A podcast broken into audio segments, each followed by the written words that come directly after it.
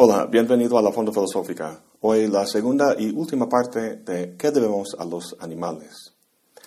El primer video de esta serie recibió muchos comentarios, muchos positivos, pero también muchos críticos del argumento de Singer que empecé a exponer. La verdad es que varios de ellos me hicieron pensar, señalaron algunas cuestiones que no había considerado y en general, gracias a ustedes, mi posición es un poco más crítica, aunque a grandes rasgos sigo convencido del argumento. Como vimos, Peter Singer argumenta que la capacidad de sentir sufrimiento es lo que debería regir nuestras deliberaciones con respecto al impacto que nuestros actos tienen en otros. Debido a ello, los seres que entran en el ámbito de nuestra consideración moral debería extenderse a especies distintas a la nuestra. Como ya comentamos, hay muchos escenarios en los que nuestro trato de los animales no humanos tendría que examinarse. Los zoológicos, la cacería, los circos, entre otros. Sin embargo, Singer se centra en la cría intensiva de animales para el consumo de su carne y otros productos como leche y huevos, ya que la cantidad de animales afectados es de varios órdenes superior. De acuerdo con datos proporcionados por el Departamento de Agricultura de los Estados Unidos, en el año 2015, 9.200 millones de vacas, pollos, cerdos, borregos, patos y pavos fueron criados y matados para el consumo humano. A nivel mundial es arriba de 50 mil millones de individuos. La escena idílica que tenemos en nuestra imaginación de una granja familiar donde las vacas pastan tranquilamente y las gallinas andan por ahí y ponen sus huevos en nidos es una realidad en peligro de extinción. En los países industrializados y cada vez más a lo largo del mundo, la agricultura, gracias a la globalización económica, se ha convertido en agriindustria. En los Estados Unidos, casi todos los pollos y sus huevos y la mayor parte de la leche y la carne provienen de la cría intensiva de animales en un sistema de fábricas o factorías. Lo que pretendía hacer en este video era ver si en efecto hay crueldad y sufrimiento en este sistema, y eso para tener la información necesaria para aplicar el principio de Singer. Empecé a resumir lo que describe en su capítulo sobre la cría intensiva, pero me di cuenta que mi, resumen quedaba corto. No comunicaba a nivel visceral lo que estos animales sufren. Me di cuenta que era el cúmulo de los detalles, todos los informes gubernamentales, artículos científicos y testimonios de gente que trabaja en la industria, etc., lo que, al menos para mí, logró impactarme. Y luego me di cuenta de que tendría que hacer mínimo cuatro o cinco videos para exponer toda la información. Y pues eso se volvería muy tedioso tanto para mí como para ti. Entonces, tomé la decisión de no exponer toda esta información. En la descripción voy a dejar ligas a un documental muy bueno sobre la cría intensiva en México entre 2015 y 2017 y también un par de documentos que los describen con mucho detalle. Mejor nos centramos aquí en la cuestión netamente filosófica. Creo que la mejor forma de hacerlo sería respondiendo las críticas que muchos dejaron en los comentarios. Bueno, muchos escribieron para decir que han leído que las plantas sienten dolor, por lo que, si aplicamos el principio ético de Singer a los animales, hay que aplicarlo a las plantas también, y por tanto morir de hambre. Pues en los últimos años, científicos que estudian las plantas han publicado artículos que tratan del sistema perceptual y comunicativo de las plantas. Por ejemplo, cuando un insecto empieza a comer las hojas de una planta, ésta desprende en el aire un químico que otras plantas pueden detectar y estas a su vez responden al emitir químicos que repelen a los insectos, por ejemplo. Otros han grabado con micrófonos especiales el sonido que se hace al ser emitido un gas de una planta cuando se le corta. Esto ha sido interpretado como un grito de dolor. Es fácil ver esto de forma antropomórfica, pero la planta simplemente está respondiendo a estímulos en su entorno de forma mecánica. El desprendimiento de químicos o gases o el giro de una planta hacia el sol son conductas evolutivas que favorecen la supervivencia de la especie. Se trata de un reflejo mecánico, como el de la rodilla cuando se le pega, o incluso el de un termostato que responde a la temperatura en su entorno, cambiando su estado y su relación con el entorno. Al reportar eso de que las plantas sienten dolor, muchos medios hacen referencia a Daniel Chamovitz, investigador de la Universidad de Tel Aviv, y su libro Lo que una planta sabe. En una entrevista le preguntaron si, aun cuando las plantas no tienen un sistema nervioso, al percibir el daño que se le hace a un insecto al comer una de sus hojas, la planta siente dolor, ¿no? Chamovitz responde, la idea de que el daño tiene que percibirse como dolor es equivocada. Nosotros sentimos dolor porque tenemos un tipo específico de receptor que se llama nociceptores, que son programados a responder al dolor, no al toque. Hay gente con fallos genéticos que siente presión pero no dolor porque no tienen esos receptores. En su libro, Singer da tres bases para su inferencia de que los animales sienten dolor, la conducta, la naturaleza de su sistema nervioso y la utilidad evolutiva del dolor. El único organismo del que tenemos la certeza de que siente dolor es el ser humano. De hecho, solo sé que yo siento dolor porque nunca he sentido el dolor de otros seres humanos. Sin embargo, mi creencia de que mis amigos sienten dolor también está bien fundada porque muestran la misma conducta y comparten la misma fisiología, o sea, un sistema nervioso y un cerebro. Además, dice Singer, es difícil imaginar por qué una especie que es incapaz de alejarse de una fuente de dolor habría evolucionado la capacidad de sentir dolor. Si este análisis no te convence, Singer va más lejos y te da el beneficio de la duda. Si apareciera evidencia de que las plantas sienten dolor, pues ¿qué haríamos? ¿No comer nada y morir de hambre? Obviamente no. Comeríamos plantas porque se supone que sufren menos que los animales. Pero aun cuando las plantas sufrieran igual que los animales, la moral utilitarista nos llevaría a consumir las plantas y no los animales, dado que, como dice Singer, la ineficiencia de la producción de carne significa que los que comen carne son responsables para la destrucción indirecta de al menos 10 veces más la cantidad de plantas que los vegetarianos. O sea, la cría intensiva de res, pollo y cerdo implica la siembra y cosecha de muchas más plantas de las que un mundo vegetariano consumiría. En fin, pasemos a otro tema. Muchos comentarios expresaban la idea de que una dieta carnívora está en nuestro ADN, es un instinto que no se puede erradicar.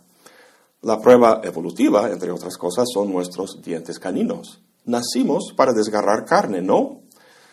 A ver, comparemos este canino humano con el canino más grande del mundo, de un hipopótamo o de un gorila. Ellos tienen caninos mucho más grandes que los nuestros, pero no son por ello carnívoros. Miembros de la especie Homo sapiens son omnívoros, lo cual quiere decir que son capaces de consumir y digerir tanto plantas como carne, pero no que necesariamente tienen que hacerlo. Seres humanos pueden vivir perfectamente bien sin consumir carne. Sin embargo, vemos fotos como esta de un león matando a una gacela y pensamos que esto es el orden natural. Si el león lo hace, ¿por qué nosotros no? Los leones hacen varias cosas que no haríamos nosotros, como tener relaciones sexuales en público, y los machos a veces matan a las crías. ¿Vamos a seguir a los leones en eso también? Los leones matan a gacelas porque no tienen opción, es un carnívoro obligado. Su sistema digestivo puede procesar plantas un poco, pero de forma muy ineficiente. Si no comiera carne, moriría. Nosotros, en cambio, capaces de vivir bien con una dieta de plantas, si comemos carne, lo hacemos no para sobrevivir, sino simplemente por el placer, porque nos gusta su sabor. Hacemos daño al animal no por necesidad, sino por placer. ¿Alguna vez has ido a una pelea de perros? Yo no. Y si tú tampoco, supongo que es porque te repugna la idea de disfrutar un espectáculo tan cruel impuesto sobre los animales. De hecho, en la mayoría de los países, este deporte es ilegal. Entonces, si es malo hacer daño a los animales en un caso como este, ¿por qué es lícito disfrutar del sabor de la carne de un animal obtenida también por un proceso cruel. Con respecto a recurrir al hecho de que animales como leones matan a otras especies para comer, Singer comenta lo siguiente. Es curioso cómo los humanos, quienes normalmente se consideran muy superiores a otros animales, Para apoyar sus preferencias dietéticas utilizarán un argumento que implica que deberíamos mirar a otros animales para nuestra orientación e inspiración moral. Un último comentario sobre este argumento que se apoya en la naturaleza o el instinto. El ser humano es una criatura agresiva, cosa que su historia muestra con mucha claridad. Para que la vida en común sea posible, la sociedad prohíbe, en buena parte, la manifestación de ese instinto y sus conductas asociadas, como el asesinato, la violación, el asalto y el robo. El hecho de que, a pesar de su criminalización, estas conductas siguen siendo muy comunes es testimonio de su carácter muy arraigado. Pero muestra también que el mero hecho de que una conducta sea instintiva no tiene absolutamente nada que ver con su carácter ético. Uno que justifica su dieta carnívora de esta forma puede así justificar su conducta violadora también. Otros escribieron preocupados de que el principio de Singer podría efectuar una equivalencia entre los seres humanos y otros animales, de modo que pisar una cucaracha o matar un ratón sería un crimen, o que vamos a usar bebés humanos para probar medicamentos. El ser humano tiene cierta dignidad que tiene que salvaguardarse. Bueno, Singer en ninguna parte hace semejante equivalencia. Dice que el rechazar el especismo no implica que toda vida tenga el mismo valor. Con respecto a tomar una vida, un ser con conciencia de sí mismo, la capacidad de pensar a futuro y tener esperanzas y aspiraciones, y la capacidad de tener relaciones significativas con otros, tiene mayor valor que un ser sin estas capacidades. Aunque con respecto a infligir dolor y sufrimiento, estas capacidades son irrelevantes, ya que el dolor es el dolor. En todo caso, para no cometer un acto especista, o sea, un acto que se justifica simplemente porque el animal es de otra especie, tenemos que tener en cuenta los intereses de los animales y darles el mismo peso que intereses similares de seres humanos de capacidades similares. En una discusión sobre la idea de la santidad de la vida humana, Singer dice, un chimpancé, un perro o un cerdo tendrá un mayor grado de autoconciencia y una mayor capacidad de relaciones significativas con otros que un infante con retraso mental muy severo o una persona en estado de senilidad avanzada. Si basamos el derecho a la vida sobre estas características, entonces tenemos que conceder a estos animales un derecho a la vida tan buena como tales humanos, retardos o seniles. Reconozco que esta es una conclusión inquietante para muchos. La idea de matar a infantes o ancianos en nuestros estados va en contra de nuestra idea de la santidad de la vida humana, de la dignidad humana. Pero Singer no dice que éticamente tenemos que sacrificar a estas personas, ni mucho menos. Solo dice que si no sacrificamos o infligimos dolor a ese tipo de personas, entonces que seamos consistentes y que no lo hagamos a seres con capacidades incluso mayores que estas personas. Con respecto a la cuestión de la dignidad humana, quisiera citar algo que dice Singer. Dice, rara vez consideramos que el animal que mata sin la menor razón para hacerlo es el animal humano. Pensamos en los leones y los lobos como salvajes o bestiales, en el sentido metafórico, porque matan. Pero tienen que matar, porque si no, mueren de hambre. Los humanos matan a otros animales por deporte, para satisfacer su curiosidad, para embellecer sus cuerpos o para agradar su paladar. Los seres humanos también matan miembros de su propia especie motivados por la avaricia o el poder. Además, los seres humanos no están contentos con el mero matar. Atormentan y torturan tanto a los humanos como a otros animales antes de matarlos. Ningún otro animal muestra mucho interés en hacer todo eso. Entonces, decir que no podemos permitir este principio ético de Singer porque se, se, degradaría la dignidad humana y llegaríamos pronto a la barbaridad me parece hueco. Con o sin un principio ético que valore la dignidad humana, ya somos la especie más bárbara que hay. Es como los que están en contra del matrimonio igualitario. Hay que prohibir el matrimonio gay para salvaguardar el matrimonio sagrado entre hombre y mujer. Bueno, con o sin ese derecho para los gays, los heterosexuales van a seguir siendo infieles y divorciándose a tasas muy elevadas. Creo que el ser humano podría mostrar su dignidad no al distinguirse al resto de la creación, sino al incluir en el ámbito de su consideración moral a otras especies capaces de sentir dolor y de sufrir. Singer dice, lo que necesitamos es una posición intermedia que evitaría el especismo, pero que no haría que las vidas de gente senil o con retraso mental fuera tan barata como son ahora las vidas de los cerdos y los perros. Lo que hay que hacer es incluir a los animales no humanos dentro de nuestra preocupación moral y dejar de tratar sus vidas como materia para cualquier fin trivial que tengamos. En el último video dijimos que dado que una piedra no siente dolor ni sufre, no entra en nuestra consideración moral. Las plantas tampoco porque no tienen un sistema nervioso y esos receptores para el dolor. Los insectos tampoco, salvo una especie de mosca y las almejas, los crustáceos, los peces y la línea llegando a los vertebrados como vacas y cerdos con cerebros y sistemas nerviosos bastante comparables con los nuestros, ¿dónde se traza la línea que indica que sí, los intereses de estas criaturas deberían tomarse en cuenta, pero no aquellas? Aun cuando no podamos trazarla con exactitud, si solo elimináramos de nuestra dieta huevos, lácteos y carne, habríamos eliminado 99% de los miles de millones de animales explotados para comida. Además de la cuestión ética de nuestro tratamiento de los animales, hay dos razones más que abogan por una dieta vegana. Una es que es más saludable. Aunque nuestro conocimiento científico está siempre sujeto a cambios y modificaciones con base en nuevas evidencias, la gran preponderancia de la evidencia actualmente señala que cuanto menor el consumo de carne animal, mejor para la salud del organismo humano. Otra razón es el enorme impacto que la cría intensiva tiene en el medio ambiente, desde el consumo de recursos como agua y tierra, la deforestación en países como Brasil para la ganadería, hasta el hecho de que la cría de animales para el consumo humano emite más gases invernaderos en la atmósfera que la contaminación de todos los modos de transporte. Agregado a esto es el hecho de que todas las plantas que se cultivan para alimentar a los animales, o sea, granos como soya y maíz, bastarían de sobra para acabar con el hambre humana. Hay muchos más datos que podría mencionar, pero mejor dejo unas ligas aquí abajo en la descripción con más información al respecto.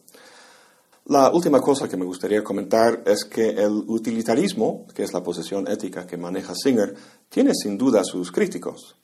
El utilitarismo es una ética consecuencialista, es decir, determina lo bueno y lo malo de un acto en términos de sus consecuencias. Y estas consecuencias deberían juzgarse en la medida en que maximicen la utilidad para el mayor número. Yo como vegano no soy de esos militantes que exigen total apego al principio de no consumir productos animales. Para mí, si uno al menos reduce su consumo de estos productos, es un buen comienzo. Yo diría que soy un vegano en 90 o 95%.